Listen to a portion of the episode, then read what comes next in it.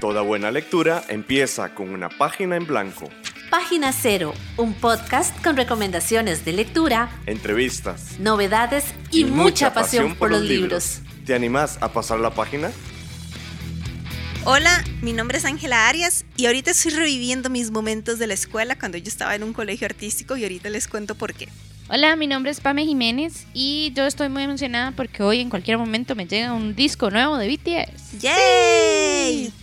Y, te, damos la bienvenida, a Página Cero. Ok, antes de presentar el programa de hoy, quiero contarles porque es que les estaba diciendo que estaba recordando mis momentos de la escuela, de la infancia y de la vida. De la vida. Era porque cuando yo fui a la escuela, fui a un conservatorio de arte y yo llevaba óleo. ¿Pues sabías que yo llevaba óleo? No sabía. Yo llevaba óleo. Era en la escuela, no en el cole. Sí, en la escuela, exactamente. Y resulta que el novio de Pamela, aquí presente, está en una sesión artística De pintura. de pintura. Al óleo, creo. Sí, al óleo. Y huele pura guarraza. Entonces me recuerda como esos momentos bonitos de la infancia cuando yo también pintaba. Ahora no pinto, pero nada. Yo tampoco. Yo sí es cierto que no pinto nada de nada.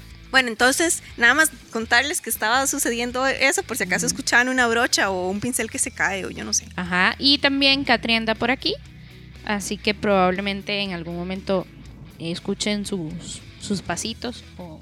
Así como un pequeño fantasma. Exacto, aparece y desaparece. Y precisamente les hablo del fantasma porque de algo así viene a ser el, el libro que les voy a recomendar hoy. Ok. En este Tinta a Luz. Es una novela romántica Mm, que a mí me hace creer en el amor. ¡Qué bonita! Y me vuelve a ver Jason como, ¿what? Sí, exactamente. Bueno, pero antes vamos a hacer una pausa y ya volvemos.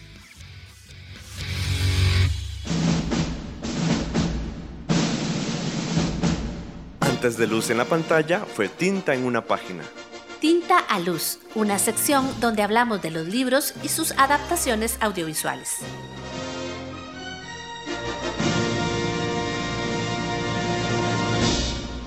El amor, el amor, el amor. El amor, el amor, el amor.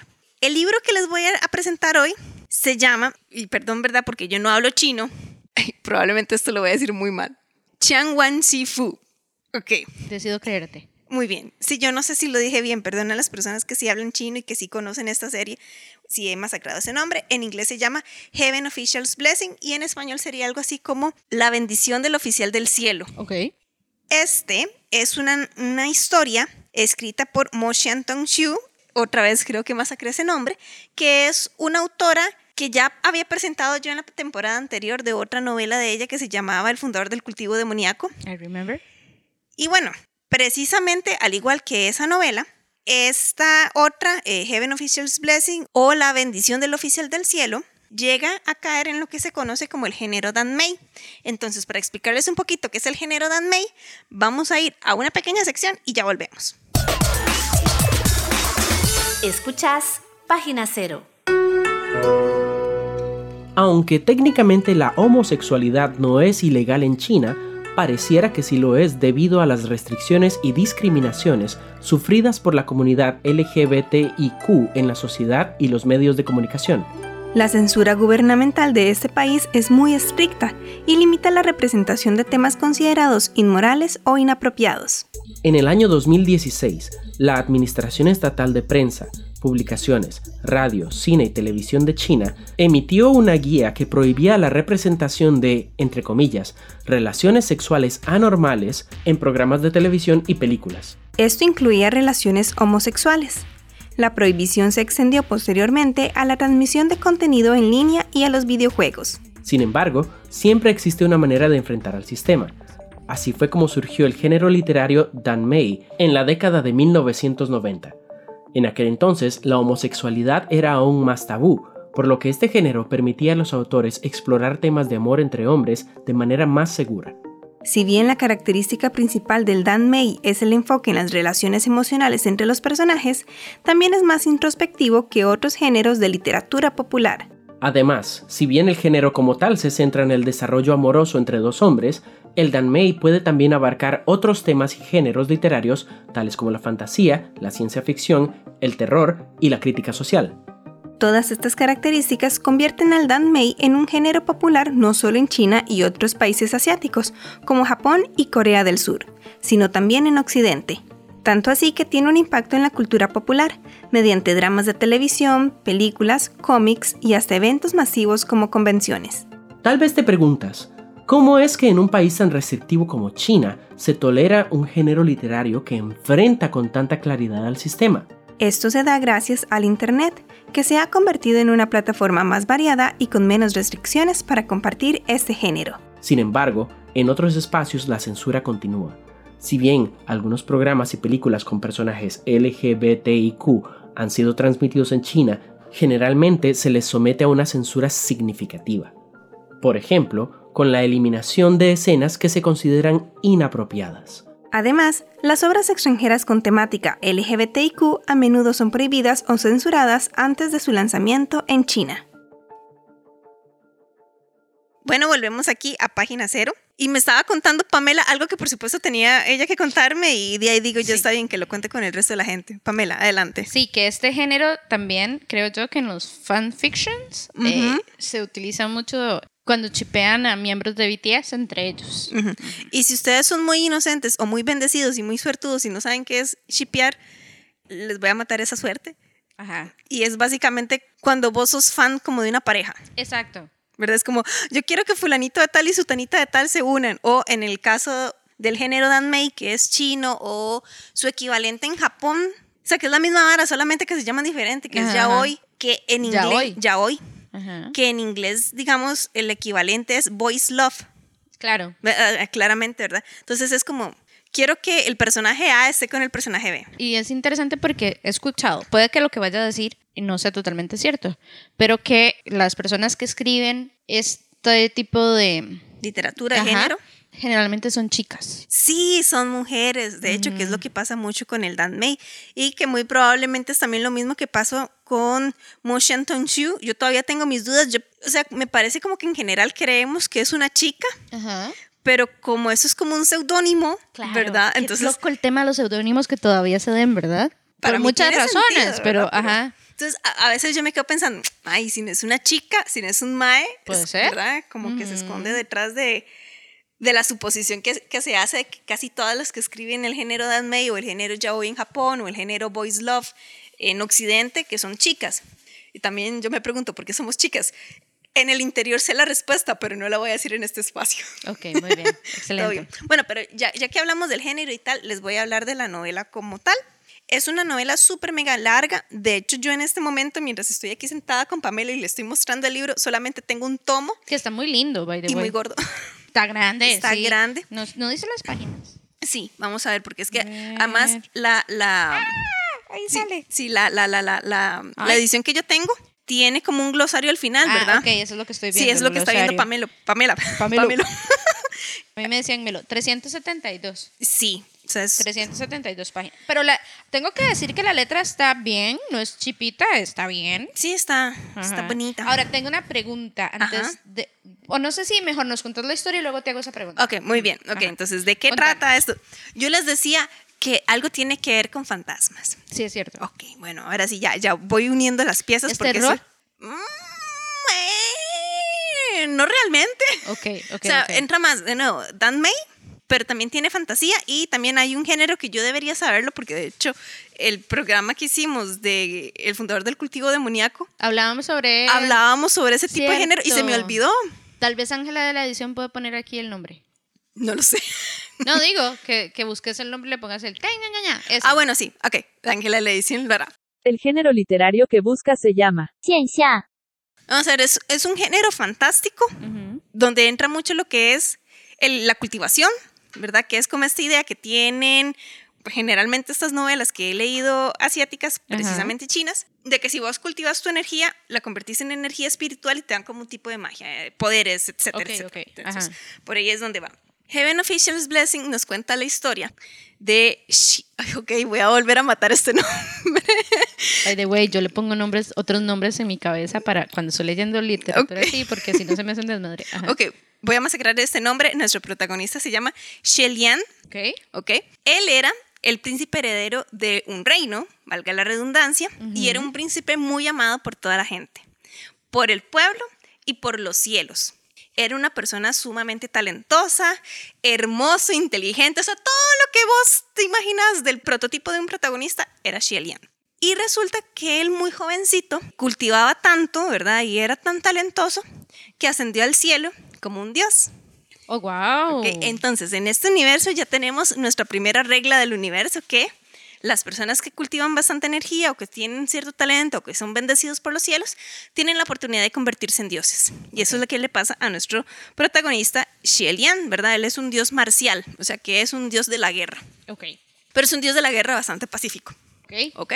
Lo que ocurre es que poco tiempo después de que nuestro protagonista asciende al cielo, una enfermedad azota su reino. Y no solamente una enfermedad, sino también una guerra civil. Entonces wow. él decide volver a su reino porque en sus palabras quiere salvar a la gente común, ¿verdad? Que vayan a sobrevivir a eso, ¿verdad? Y ayudar a- a- al pueblo de su padre y lavar. El mae no tiene hermanos. No sé, eso es complicado, ¿verdad? Un príncipe heredero que se convierte en un dios. O sea, ¿y- Claro. ¿a quién le queda el reino? Bueno, whatever. Bueno, ¿y cuál es el...? No, y no solo eso, defiende a su pueblo, pero ¿quién defiende al otro pueblo?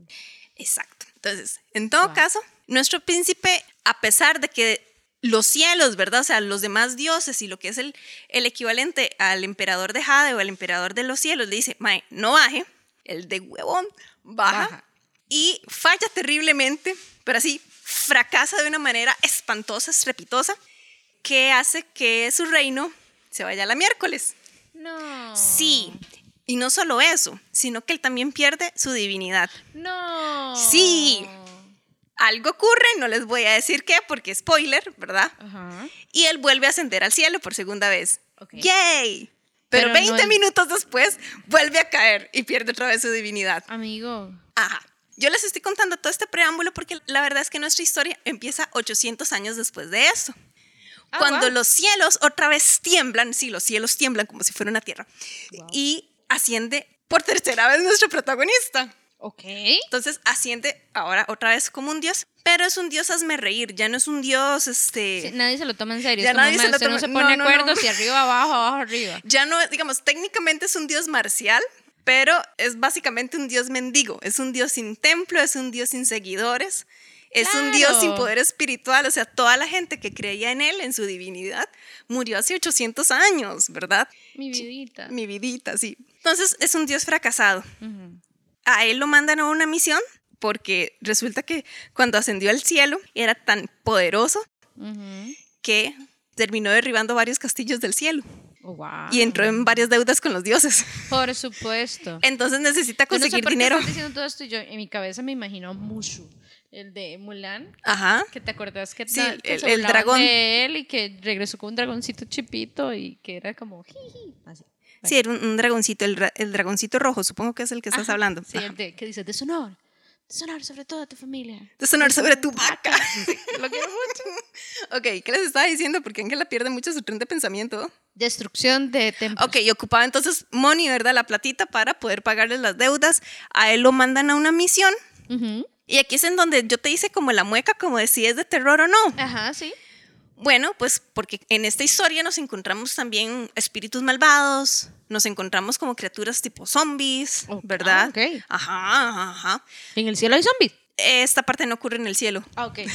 Eh, La misión lo mandan a la tierra a hacer. Ah, ok, cierta- ok, ok, ya, Sí, ya, ya. Sí, me mi, aculpa ce- mi por no cerebro no, no, no. Y yo, wow, no hay me, ningún me lugar aculpa, seguro. me acu- en el apocalipsis zombie. No puede ser, hasta en el cielo hay Sí, me zombies. aculpa porque no había explicado eso. La cosa es que él va Ajá. Y en medio de su misión, cuando ya estaba como encontrando o estaba buscando, mejor dicho, a la criatura culpable de desapariciones de novias, ¿verdad? Novias que se van a casar, encuentra una figura muy extraña, muy misteriosa, Ajá. que es un hombre vestido completamente en rojo. Y aquí está Pamela viendo la Yo estoy portada. viendo la portada. Es ¿Verdad? este. Es este de acá. Es este. Ahorita- es que, ahorita- sí, es sí, que ahorita- los dos están como en rojo. Es que los dos están en rojo. Ahorita voy a eso. Ajá. Para que nuestro protagonista pudiera encontrar a la persona que estaba robando novias, Ah, no. decide vestirse como una novia, porque él es muy hermoso, entonces, ¿verdad? Decide vestirse so como una novia. pretty, ¿Y yes. qué es lo que ocurre? Que en China, tradicionalmente, las novias visten de rojo. Ah, ok. Entonces, nuestro protagonista está disfrazado de novia, vistiendo de rojo. De rojo, claro. Y mientras está en una procesión nupcial, ¿verdad? Esperando atraer a lo que sea que se está robando a las novias, Ujú.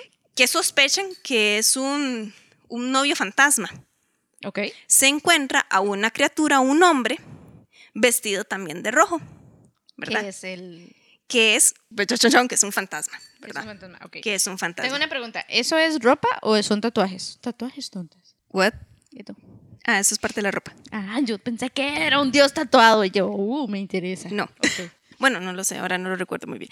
Bueno, la cosa es que se encuentra este personaje, ¿verdad? Que sospecha nuestro protagonista, que es el, el novio fantasma. que Es Ajá. un hombre que está vestido completamente de rojo, no le puede ver bien la carita, ¿verdad? Cuando camina suenan campanas cada vez que camina, porque lleva como unas, como unas campanitas guindando de las botas. Ok. Y además tiene... está guapo, en el Sí, dibujo está En guapo. el dibujo está guapo. Y además parece que utiliza como una serie como de mariposas translúcidas, transparentosas, ¿Verdad que es Mm, Con como- razón. como el animalito como que lo sigue a, a esta criatura. Uy, uy, Misteriosa. cuando fui a comprar tortillas en la feria, vi una mariposa blanca. Ok, Sí, es que son blancas. ok, cool. Ajá. Me acordé. Entonces ustedes tal vez dirán, ¿por qué Ángela qué carajos nos está contando toda la bendita historia en un programa que aparentemente no tiene spoilers? Y no, chicos y chicas, lo que pasa es que la historia es muchísimo más complicada que esto. Yo lo único que estoy contándoles es El contexto. No, el primer encuentro, mm, pues no es, no, perdón, no es en realidad el primer encuentro, pero es el primer encuentro que nuestro protagonista cree tener con este hombre misterioso vestido de rojo. No les voy a contar cómo se resuelve esa, ese primer encuentro, sin embargo, sí les voy a contar cómo entonces quién es este hombre misterioso. Este hombre misterioso se llama Hua Chen. Es un nombre que yo tampoco sé si lo estoy pronunciando bien o, o no. Creo que lo pronuncio mejor que el del protagonista. Y Hua Chen no es solamente un fantasma, sino que además es un rey fantasma. Oh, wow.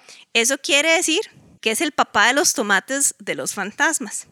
Y de hecho, de reyes fantasmas, verdaderamente solo sabemos de tres.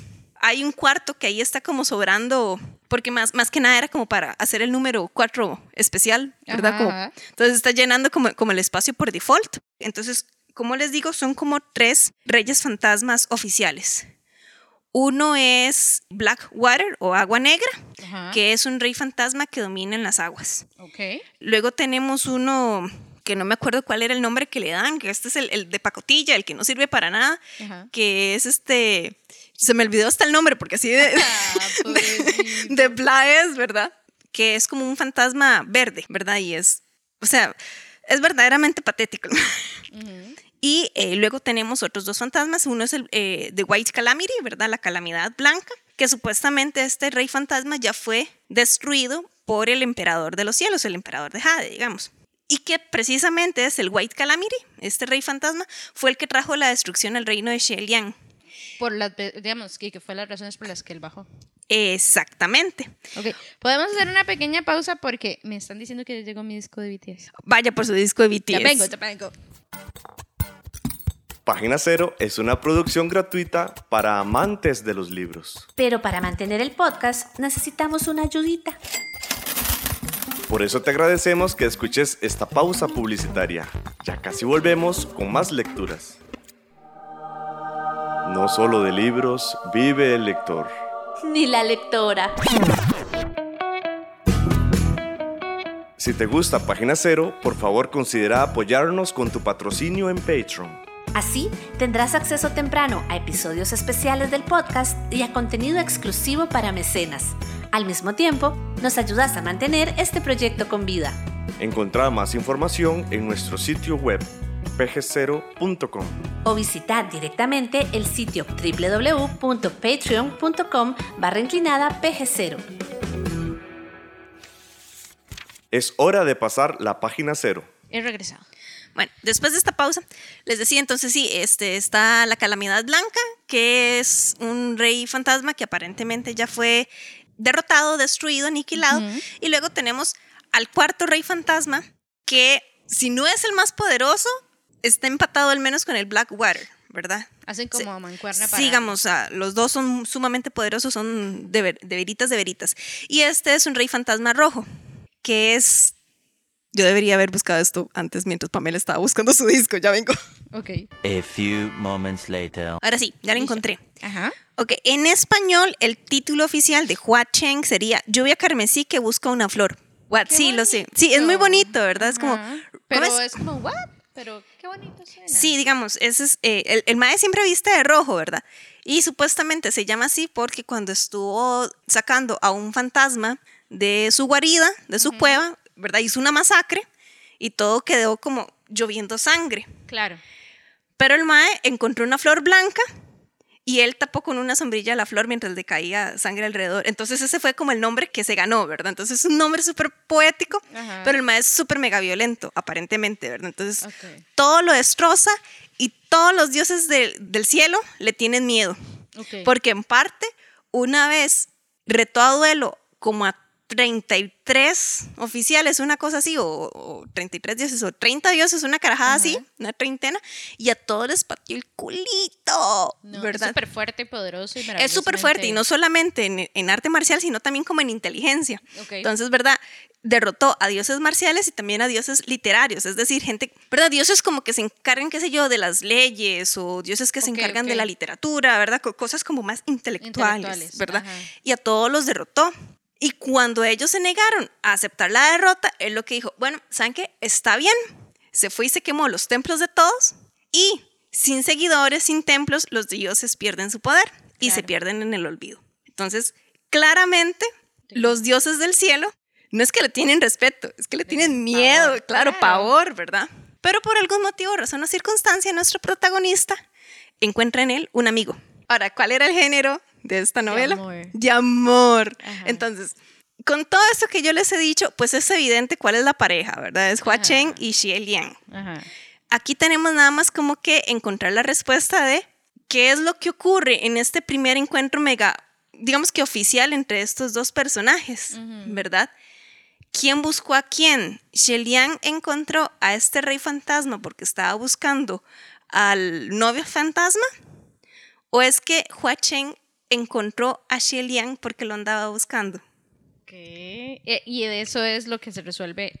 No, la novela en realidad trata otro montón de cosas. Ok, es que es una novela súper mega larga. Entonces, básicamente, lo que trata esta novela. Ok, ya les voy a, resp- a responder la pregunta que yo acabo de hacer, whatever.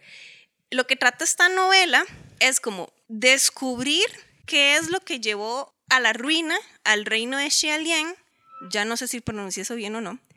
¿Qué lo llevó a la ruina a él? Y también al mismo tiempo, de dónde viene el amor que siente Hua Chen por Xialian. Ok. Ok, entonces de ahí viene esto, porque básicamente, ¿verdad? Es como este rey fantasma súper mega poderoso, súper mega villano que lo tienen todos los demás dioses, lo verdad, lo tienen como demasiado peligroso, demasiado incontrolable, porque actúa de manera en realidad tan considerada e incluso dulce con Shelian. Ujú. Entonces ahí te dejo para que empieces a hacer preguntas. Entiendo.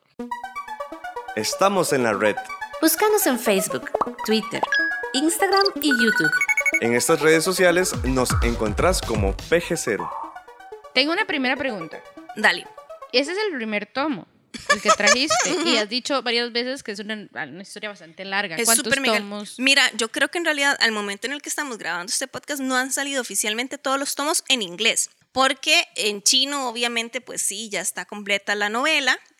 Y ya hay traducciones al inglés y al español de esta novela. Entonces, de que existen, de que yo ya las he leído, pues sí, obviamente, yo ya lo terminé y es como esas novelas que vuelvo a leer y yo, ay, maldito sea, qué lindo que es el amor. Pero así como que oficialmente que haya salido publicado ya en inglés en este lado del mundo, pues me parece que todavía no ha terminado. Creo que van como por el tercero o si no como el cuarto tomo. Ok, pero ¿cuántos son?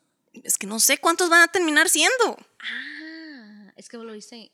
Yo lo leí por capítulos en internet. Entiendo. ¿Ves? Ok, entiendo. Sí, porque yo dije, uy, aquí tiene un uno. Y yo dije, ah, y mi segunda pregunta era justamente esa, que sí, donde ya medio la respondiste, se puede encontrar en línea traducción en inglés y en español.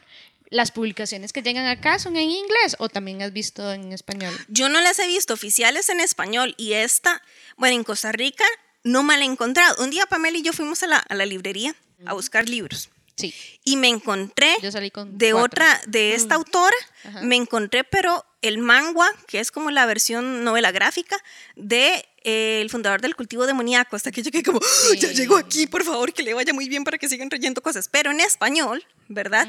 Y en novela escrita pues todavía no he visto nada oficial en español. Ah, ok. Y ni siquiera he visto que hayan traído los tomos, ¿verdad? De, de las novelas de ella en inglés para vender en librerías acá. Este que vos estás viendo es que yo obviamente cuando tenía plata y cuando, ¿verdad? Me lo mandé a traer por fan.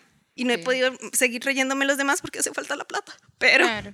pero sí. Bueno, y tengo otra pregunta relacionada con eso. ¿Qué tal el inglés? ¿Es complejo el inglés? Digamos, para alguien como yo que entiende y todo, pero tampoco soy así como que la más... Mira, yo siento que es una lectura bastante sencilla, que creo que eso es parte como del encanto que tienen las, las novelas que nacen en internet, ¿verdad? Que generalmente son muy sencillas. Y esta, digamos, tal vez lo que tiene más de complejidad es que por cuestiones culturales hay frases que tal vez del todo no entenderíamos si no tuviéramos como un pie de página o una explicación. Que Entiendo. ahora vos que estabas viendo cuántas páginas tenías decías que es esto, ¿verdad? Y esta parte es del glosario y entonces en el glosario te encontrás, ¿verdad? Esas frases que tal vez te pueden ayudar a entender mejor la historia. Entonces, ¿qué significa, por ejemplo, toser sangre?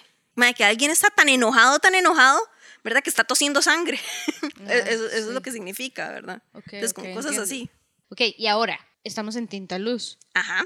Eso quiere decir que hay una adaptación de esto. Obviamente que sí. Y esa adaptación contempla toda la historia. Esta adaptación en este momento que estamos grabando este podcast incluye nada más la primera temporada, que es más, esa primera temporada que se encuentra en Netflix, por cierto, chicos y chicas, corresponde a este primer libro que vos estás viendo en este momento que tengo aquí en mis manitas. Ok, ¿y están pensando subir? Mira, ¿O está ya hecha y nada más es que esta mira, plataforma... desde hace dos años yo estoy esperando la segunda temporada porque la vienen anunciando como desde hace dos años. No. Sí, creo.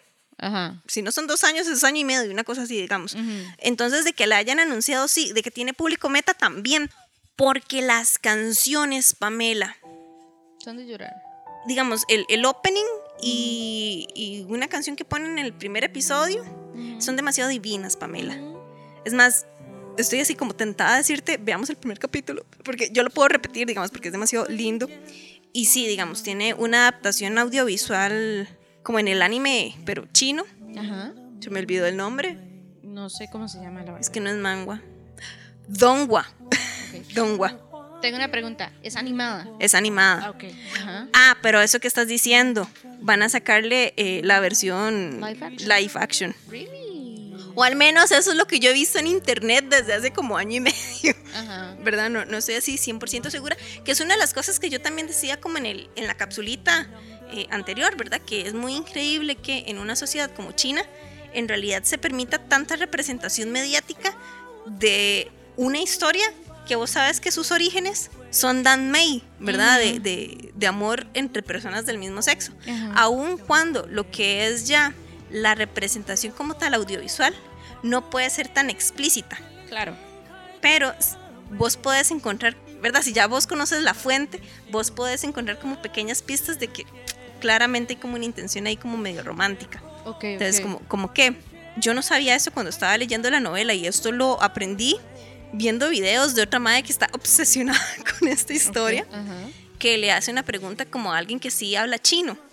Hua Cheng, cuando se presenta oficialmente a Xie Lian, no en este primer encuentro, ¿verdad? De, de él vestido completamente de rojo, De rojo, ajá. ¿verdad? Que, que Xie Lian en algún momento piensa, este debe ser el novio fantasma, sino como Hua Cheng lo busca otra vez a Xie Lian, pero utilizando otra piel. Me explico, como es un fantasma, Ok, entiendo. entonces puede tomar diferentes apariencias. Y toma la apariencia como de un joven, igual vestido de rojo, pelo negro, ¿verdad? Muy bonito, porque por supuesto, obviamente tienen que ser bonitos, porque si no, no pueden vender a la audiencia femenina. Yo soy culpable. Eh, pero se ve como muy joven. Y él se presenta como San Lang. Ok. Y él le dice que como es el tercer hijo de su familia, él es San Lang, porque San en chino y en japonés es el número 3. ¿Ok? Entiendo, ok, Ok, ajá. ok, ok. Pero ¿qué es lo que pasa? Que cada vez que Lian le dice San Lang, todo el mundo lo vuelve a ver como, ¿por qué le dice San Lang? Y yo no entendía por qué le decía San Lang. Y yo decía, no entiendo por qué le, ¿verdad? ¿Qué, qué es? No que entiendo, pero confío. o sea, Ajá. no, no entiendo qué es. Entonces, a esta chica que es súper obsesionada de esta serie le hace una pregunta a una persona que sí es originaria, ¿verdad? O sea, que sí habla el, este idioma de, de, ¿verdad? Su, su lengua natal. Y le dices que San Lang puede significar como tu esposo. No, deténganse. Entonces el mae prácticamente ¿Qué llegó- pasa diciendo mi esposo toda la vida? Ah. Pero es que a mí lo que me hace mucha gracia es que Huachen cuando va y se presenta con su crush, mae, lleva 800 años con un crush con este mae, con este dios, se dice, puedes llamarme Sandang. No puede ser, lo quiero mucho. O sea, ay mae, es demasiado Bueno, vergonzoso. Es, es, es extraño, digamos, yo siempre me he preguntado esto, este tema de las traducciones, y creo que en algún momento lo hemos hablado aquí, pero sobre todo en este tipo de, de literatura, de que se nos escapan cosas, you know? o sea, como que podemos agarrar, pero agarramos como un 85% de lo que nos están diciendo, pero hay simbolismos que no captamos o cosas como esas. Me parece la, ternura más tierna del planeta. O incluso esto del primer encuentro de estos dos en el primer tomo, en la primera temporada, ¿verdad? De nuevo, en China las novias visten de rojo. Claro.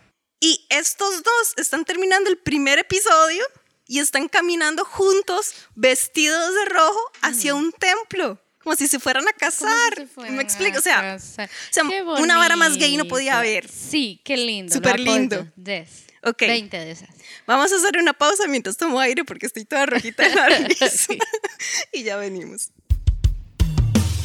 Escuchás Página Cero, una producción sociocultural y educativa sin ánimos de lucro. Todo el material empleado, como música, libros, extractos de audios y demás, se utiliza con propósitos de comentario, crítica, educación e investigación. Volvemos aquí en página cero.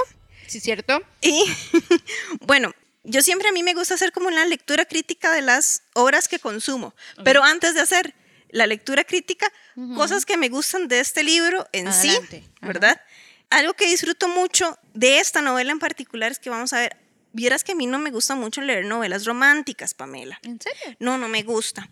¿Por qué? Porque generalmente cuando yo leo novelas románticas, y casi todas también por mujeres en general, siempre es como esta relación que hay en la pareja, pero es una relación que viene o que inicia más que nada por una atracción física o por una Ajá. atracción sexual. Ajá. Entonces, yo no sé si es que yo juego, yo, yo probablemente es que yo no juego así, yo no funciono De esa manera. esa manera, ¿verdad? Y entonces a mí eso siempre me genera ruido de que por qué la protagonista, que casi en todas las novelas románticas es una chica, ¿verdad? Una Ajá. mujer, ay, ¿por qué de repente el mundo se le pone de cabeza por un mae que lo vio muy guapo y ya está? Bueno, te voy, a decir, te voy a ser sincera, a mí también me parece extraño eso.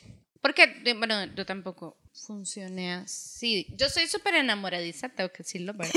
Creo que ya todo el mundo lo sabe. Pero, pero sí es cierto que me parece muy extraño que las relaciones empiecen con algo meramente físico cuando debería existir una conexión más allá de eso para que sea amor perdurable, digamos. Exacto, entonces a mí las novelas en- eh, románticas en general no me gustan eso porque no me parecen, o sea, no me los puedo creer, no me parecen verosímiles, ¿verdad? Como que conocí a este mae hace tres meses y estoy dispuesta a cambiar mi vida, A casarme, ¿verdad? Y, sí. y ya por él, o digamos si fuera un protagonista masculino por ella, ¿verdad? Voy a hacer todos estos cambios imposibles porque es el amor de mi vida, mae, ¿cómo sabe? Lleva nada más tres meses de conocerlo, ¿verdad? O conocerla. Entonces, a mí lo que me genera ruido en general en las novelas románticas es eso, que me hace falta como yo poderme creer de que el amor surge de algo más fuerte que algo que es tan temporal como una belleza, como una atracción sexual, ¿verdad? Entonces, para volver a la, la bendición del oficial del cielo, esta es una relación que nace a partir de la admiración, sí, pero también de la amistad mutua. Entonces me explico. Sí. Estos dos protagonistas, antes de ser pareja, primero son amigos y ves que hay una amistad muy bonita entre ellos. Como una especie de construcción de la relación. No es así como de, ja, sí, tome ahí. Ajá, ya". es como, oh Dios mío, he visto un mae demasiado guapo y No ahora. No, no, no, sí, no, no, ¿verdad? Entonces hay una, una construcción, ¿verdad? Hay, hay una amistad. Los demás dioses no pueden entender cómo carajos Se llevan tan She- bien. Shelian, ¿verdad? O- o ¿Por qué se lleva bien con este Mai? Les parece súper sospechoso. Y Shelian no puede entender de por qué los demás le tienen como tanto miedo cuando el Hua Chen es muy amable con él, ¿verdad? Incluso cuando se hace pasar por San Lang, que vamos a ver, Shelian no es ningún idiota. O sea, él desde el inicio sabe como, este San Lang obviamente es un rey fantasma, o sea, yo lo sé. Y aunque se llame Hua Chen y lo sigue viendo como Hua Chen, ¿verdad? Le sigue hablando de San Lang. O sea, Ok. ¿verdad? O sea, eso se mantiene y son, de nuevo, como te digo, son amigos.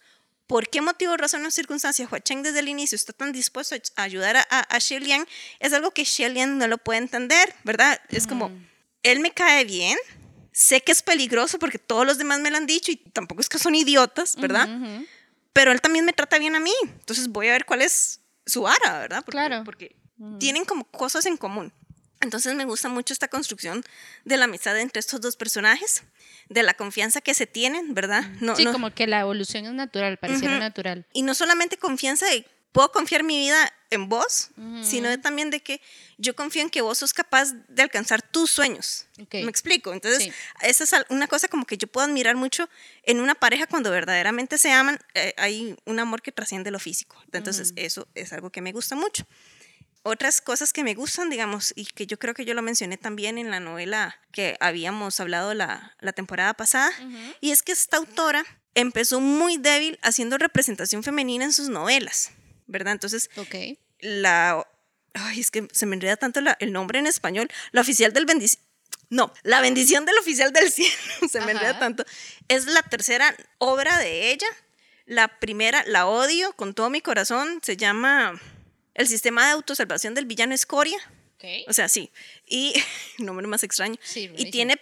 Hay un harem, Ok. ¿ok? Y, y, digamos, y todas las mujeres son como... O todas las, ¿verdad? Como deberían ser, son como muy tontas.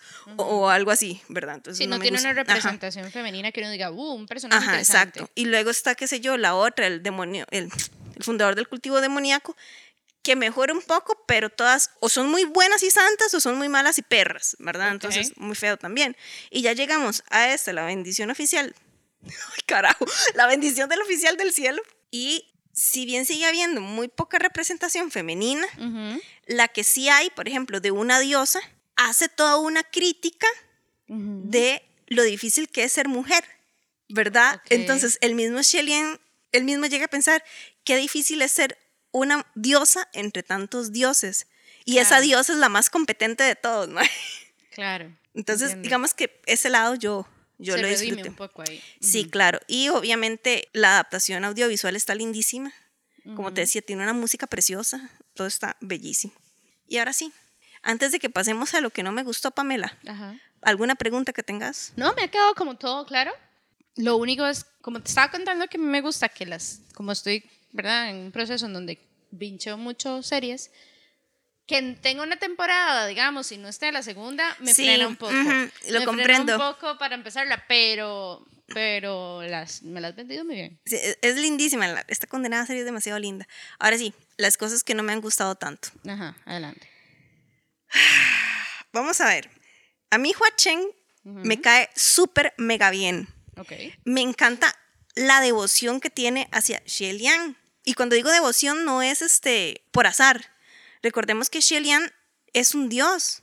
Es un dios caído y subido ya tres veces, ¿verdad? Mil veces. ¿Quién ha sido su creyente más fiel? No sé, porque... Hua Cheng. Ah, ok, ya entendí. Ok, entonces este rey fantasma, Ajá. desde que estaba vivo, era un creyente de Xie Liang. No sé ni cómo se pronuncia este cochino. Pero ya entendí. Xie, Xie Liang. Él es creyente, pero así ferviente, de, de- de nuestro protagonista, que es un dios. Y cuando Hua Cheng muere, él termina convirtiéndose en un rey fantasma y todo su poder se lo da a su dios. ¿Me explico? Entonces hay, hay, una, hay un proceso como de devoción que me gusta, pero, en la vida real. en la vida real, ¿eso qué es? O sea, me explico, es, Una relación de poder. no, no digamos, no sea, vamos a ver, O, o hay cierto. Rosa con, con cosas. eh, si lo tra- traspasamos a un, a un escenario. ok, cuando vos decís relación de poder, ¿el poder de quién? O sea, para mí, ¿verdad? Ajá. Este, el devoto va a estar como maravillado por el otro y puede llegar a, a- el otro a, a- Aprovecharse. a aprovecharse de eso. Bueno, que esa es una de las cosas que a Hua Cheng le gusta de, de Xie Lian, ¿verdad? Que él dice, si yo pudiera ser la piedra en la que vos te podés subir para seguir subiendo, lo haría con mucho gusto. Ojo. Pero yo sé que vos no me vas a pedir eso. Ah, ok. eso Me está explico, bonito, o sea, está. Hua Cheng sabe que Xie Lian no está abusando del poder que Hua Cheng ha conseguido a lo largo de los siglos, ¿verdad? Ok. O sea, él sabe que Lian es una persona que verdaderamente merece amor, ¿verdad? O sea, que no es un mae ahí creepy feo, Ajá, sí, ¿verdad? sí. Aprovechador y la vara. Exacto. Pero aún así, renunciar a cierta cosa tuya para dárselo al otro está como raro. Y esa es la parte que a mí no me genera más issue. Lo que a mí me genera issue, Ok. ok, es que Hua Chen ha estado. Bueno, es que es una cosa que me genera issue, pero al mismo tiempo siento que no me lo genera lo suficiente y entonces entro yo en conflicto. Mae, Ok. Es un Mae que ha estado 800 años obsesionado con la misma persona, que ha estado, pero así, en este crush, ¿verdad? Este enamoramiento eterno, ¿verdad? Ah. Por 800 años con este Mae. Y todo lo que este Hua Chen ha hecho en 800 años es como, voy a convertirme en una persona que merezca estar junto a Xie Liang. Ok, eso suena muy bonito, Suena. suena súper lindo. Pero hay una escena, Pero raya un poquito en la obsesión. es que es eso, raya en la obsesión. Y hay una escena en donde nos encontramos como un maestro de, de Xie Liang y Xie Liang lo dice así, qué miedo, es demasiado acosador, qué miedo. Y claro, o sea, Hua Chen de alguna manera es acosador, me explico. O sea, Ajá. vamos a ver, por un lado, sí, como que lo admira desde la distancia, no se le acerca, en estos 800 años, el Mae no se le ha acercado, ¿verdad? Y cuando se le acerca, se le acerca, ok, voy a jugar según los términos que me ponga Liang. Si él me acepta, me voy a quedar en el momento que me diga que me vaya, yo me voy, ¿verdad? Entonces, digamos que eso se lo puedo aceptar y se lo respeto y se lo admiro, pero por otro lado digo, puchis, ma, es que son 800 años de pura obsesión. Sí. Digamos, hay una escena en la que no quiero hacer spoiler, pero digamos que la obsesión de él es bien heavy, me explico, bien, bien, bien, bien, bien mega heavy. Sí, yo entiendo lo que me estás queriendo decir. Ahora, ahí es do- donde creo que cae un poco el tema del criterio del lector y saber que es una novela, que no está totalmente bien lo que está pasando ahí, y no tomarlo como una realidad absoluta de que eso es lo que pasa, ¿verdad? Que es lo que hemos hablado creo que en otros momentos, eh, o cuando hablamos, por ejemplo, de lo fanmade, Fanfic. el fanfic, ajá, que está bien hasta una parte, ¿verdad? Hasta que uno entiende que hay cosas que en el papel pues puede ser, pero más allá, eh, o cuando se trata de, de traspolar eso a la vida real, no es tan así. Digamos, yo siento que en esta novela, esta obsesión de Hua Chen, ¿verdad? Terminó en un puerto feliz, porque Hua Chen, su personalidad, si bien el maestro está claramente, pero pepiadísimo de, de Xie Lian, al mismo tiempo está dispuesto a que no lo ame y en no hacerle issue por eso, Claro. ¿verdad? Entonces, que esa es para mí la cualidad que termina redimiendo que esto que a mí en la vida real me podría parecer como "Mae, demasiado asqueroso, bloquea a esa persona de todas sus redes sociales y Auxilio, ponga, sí, ¿verdad? Y póngale una, una orden de restricción Ajá. es que Hua Chen estaba listo a aceptar que Xi Liang lo rechazara. Me explico, estaba así como, bueno, usted ya sabe que me gusta, deme la respuesta que yo no la quiero escuchar, ¿verdad? Me explico, es como, o sea, él, él estaba dispuesto a aceptarlo. Entonces, eso a mí me gusta. Claro. Está como ahí entre medio lo creepy, Sí, ah, pero, pero, es tolerable, tolera- tolerable, tolerable. Ya no sé hablar. Eso. ahora sí, la otra Ajá. que me genera todavía peor issue. Y que curiosamente ya en esa tercera novela siento como que le bajó un poco el- la ansiedad o, el- o la intensidad, ¿verdad? La, la autora. Ujú. Y es que esta autora yo lo he notado ya en sus tres novelas, de nuevo, el sistema de autosalvación del villano Escoria, en el fundador del cultivo demoníaco y en esta otra, eh, la bendición del oficial del cielo. Güey, puche, ¿cómo Que me por cuesta cierto, yo le voy a tomar foto al libro? al libro para acordarme. es súper lindo. Ok, este, lo que tiene en común ella, yo no sé por qué motivo, razón o circunstancia, eso es algo que yo estoy infiriendo de las lecturas que hago del- de las obras de ella. Mira, en sus novelas, ella generalmente encuentra el sexo impuesto como si fuera algo sexy y Creo agradable. Que vos no habías mencionado la vez Sí. pasada. Ajá. Ok. No me gusta el sistema de autosalvación del villano Escoria porque el interés, y pongo esto entre comillas, romántico, básicamente viola al protagonista. Ay, qué horrible. Es espantoso y de alguna manera nos están vendiendo que eso es amor. No me gusta que en el cultivo demoníaco nuestro protagonista, que es genial, ¿verdad? Tiene como un fetiche con que lo violen. Yo no sé. A, a mí, digamos, yo no quiero como criticar los fetiches sexuales de otras personas simplemente porque yo no los comparta y claramente eso yo no lo puedo entender. Pero mae, a mí me parece muy feo como fantasear o romantizar un acto sexual abusivo cuando hay tantas personas en el mundo que, han horrible. sufrido espantoso a partir de una violación. Entonces, a mí eso me parece terrible.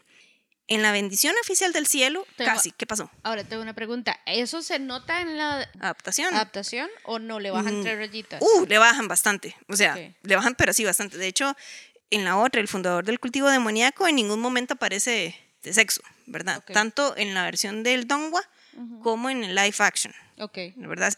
Sexo entre, entre las parejas, eh, entre la pareja oficial, ¿verdad? De, de maes, ¿verdad? Ahora, volviendo a este, el Chiangwan Sifu, ves, no me cuesta tanto. Probablemente lo digo mal, pero por lo menos lo digo más rápido. Muy bien, muy bien. Este no es una violación, o sí, yo, yo no lo sé, ¿verdad? No, no te dicen No que... es tan fuerte como las narraciones. Es que anteriores. sabes que es lo que... Sí, exacto, no es tan fuerte, porque digamos, cuando se da como el primer encuentro sexual entre nuestros... Sí, obviamente que iba a verlo, no es ningún spoiler, salados. Digamos que uno de los dos no está en control de sí mismo, Ah. ¿verdad?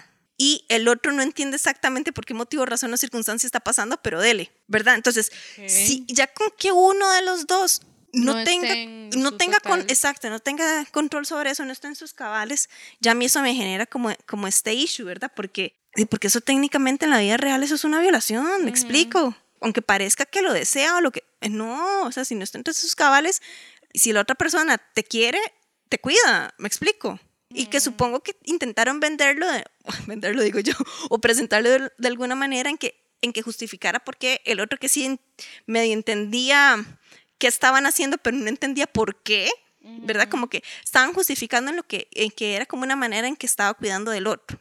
Pero aún así, digamos, haciendo una lectura crítica, Sí, eso no, es una, eso no, es una no es relación correcto. sexual Ajá. este, con... ¿cuál es? ¿Consensuada? consensuada, exactamente. Entonces, a mí eso me genera issue. Sigo sintiendo como que le ha bajado la intensidad de esos encuentros sexuales que describe la, la autora. Esperaría que en su próxima novela le siga bajando o que ojalá no lo mencionara del todo y que también siga mejorando la representación femenina. Yo siento que es este que la autora también ha, ha mejorado no solo como autora, sino que también como persona ha madurado más. Entonces tal vez ha tenido chance como de hacer como cierta introspección ella misma. Y eso es lo que yo espero, pero de nuevo, es lo que yo he podido inferir de traducciones hechas a su obra y yo fuera de contexto y sin saber siquiera si verdaderamente es una mujer la autora, ¿verdad? Claro. Ok, me dieron ganas de verla. Es una muy buena serie y las canciones, toda la necia con las canciones, pero es que, los son muy lindas. Esto sí es importante. Es como un día que vi un K-drama con una canción demasiado fuerte. Que sea una analogía con el árbol y cumplir 30 y ay no, demasiado pasa bien. Pero sí, la musicalización eso es súper importante para mí también. Exactamente. Ok, ok. Les contaré si la veo. Yo no creo que Pamela la vea. Por el tema de las temporadas. Queda inconclusa. O sea, yo, yo no creo que vos la veas porque a veces te hago recomendaciones Sí, y no las cierto, y no terminas, las veo. no las ves, entonces No por eso es que no. Jason se aquí ríe. está riéndose diciendo que sí. Sí, es cierto, a veces no las veo. Y las empiezo y guardo y después digo, oh, BTS. Y me pierde mi Sí, no, atención. entonces yo no creo que la vea, lo cual es una lástima para ella, se lo pierde, pero Sí, es cierto. pero- Pero, pero puedo intentarlo. Ya le tomé foto al, al Al libro. Sí, el libro es súper lindo. Sí, está muy con la portada, es que es Está muy bonita. Y tiene ilustración en algunas Tiene partes. ilustraciones, sí. Eh, esta, esta editorial Seven Seas, al menos estos dos libros que yo tengo, ¿verdad? De la ofición, uy, carajo, la bendición del oficial del cielo y Pamela se Sí, y el fundador del cultivo Y yo demoníaco, el cultivo demoníaco. Este, tienen portadas súper lindas y tienen dibujitos, ilustraciones, perdón, dibujitos, no, ilustraciones. Bueno, la que vimos en la librería estaba preciosa. Ah, sí, pero es que esa es la novela gráfica. Pero en todo caso, lindísimos y muy bien cuidaditas las ediciones, están preciosas. Y si tienen plata, que yo no, este, vamos a ver, no me están pagando el patrocinio, pero yo sí las recomiendo. o hagan la- las mismas que yo y búsquenlas en internet, leanla gratis. Y si les gusta, apoyen, ¿verdad? A, a- Sí, a la autora. justo. Sí, digamos que eso es Además, yo- no hay nada más bonito que tener un libro físico. Sí, que le gusta vamos a ver que eso es lo que yo estoy haciendo en este momento.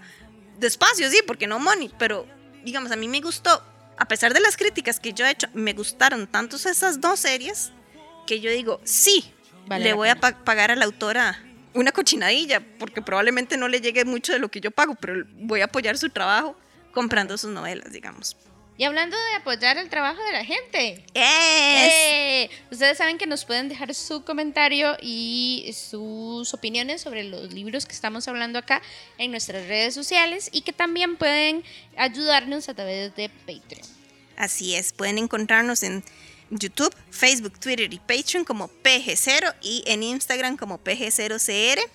Y sí, nos pueden ayudar en, en Patreon ahí con una ayudita para mantener por lo menos el sitio web. Y si no pueden, todo bien, no es una obligación. es Sabemos obligación. que son tiempos difíciles. Sí, la vida Entonces, es compleja. sí, sí, no se preocupen. Así que bueno, les esperamos en el próximo episodio y esperamos que estén disfrutando su lectura actual. Bye. 唯愿注意双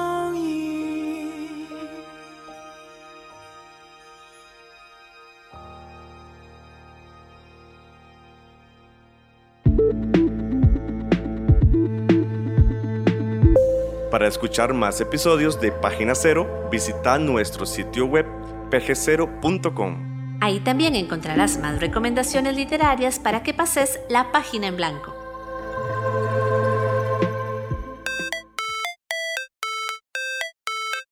En esta producción participaron Sadie Salas, Y Manuel Zumbado. en locución Página Cero es una producción de Pamela Jiménez, y Ángela Arias. Página Cero es una producción sociocultural y educativa sin ánimos de lucro. Para más recomendaciones literarias, visita nuestro sitio web pg0.com. Para cualquier consulta o sugerencia, escribinos al correo electrónico pg0.gmail.com. Y si te gusta este podcast, por favor considera apoyarnos con tu mecenazgo en www.patreon.com barra inclinada pg0 y recibí adelantos y contenido exclusivo. Ahora sí, pasa la página en blanco e inicia la lectura. ¡Felices letras!